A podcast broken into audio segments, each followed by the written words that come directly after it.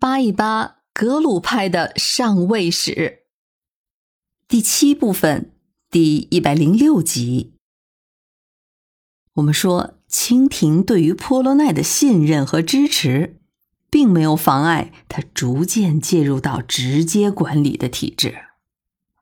这是明显区别于此前的元明两朝的做法的。前面提到过。早在康熙四十八年的时候，借助支持拉藏汗，康熙就派出了吏部左侍郎贺寿进藏办事儿，并且册封一席嘉措。这算是中央第一次派员进藏处理事务。此后，直到婆罗奈专政的总计十八年的时间里，朝廷又先后派出了五拨人进藏。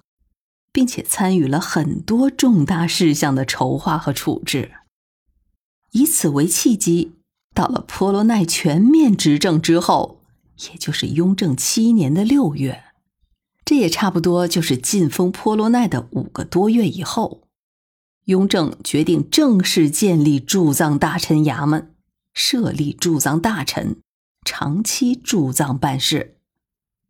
马拉僧格。麦禄和包进忠这四个人就成了清朝首批的驻藏大臣。然而，实际上，此前的那个一直留在西藏带兵的宗室周英，他的角色也差不多就是驻藏大臣了。驻藏大臣的主要作用在初期还是比较模糊的，基本上也就是率领驻藏的清军。来协助波罗奈防备准噶尔部，并且向中央报请和任命那些由波罗奈举荐的高级官员，颁发朝廷赏赐的印信。再有就是处理和朝廷相关的西藏对外事务等等。而且这几名驻藏大臣之间也没有严格的主副之分。到了雍正九年，又尝试进行了驻藏大臣的轮换。开始还想着是二换二，后来为了保持官员的稳定，就决定由一人留任，一人更换。如此就形成了一个体制。当然，对于初期的驻藏大臣，他的人数或是任期都还是有很大的随意性的。这还是需要时间去慢慢的沉淀和固化。至于驻藏大臣的官邸，就设在大昭寺周边，在八廓街的北边儿。这里今天就被开辟成了驻藏大臣府纪念馆。这也是有故事的地儿，也是非常值得到拉萨旅游的朋友们抽空去看一看的。回头咱们单独设个番外来讲一讲，清朝设立驻藏大臣，并且直接插手西藏事务的这个底气，是来自于常备的驻军，而且是规模化的驻军。自从清初顾世涵的子孙治理西藏以来，清朝一直就没有在藏驻军。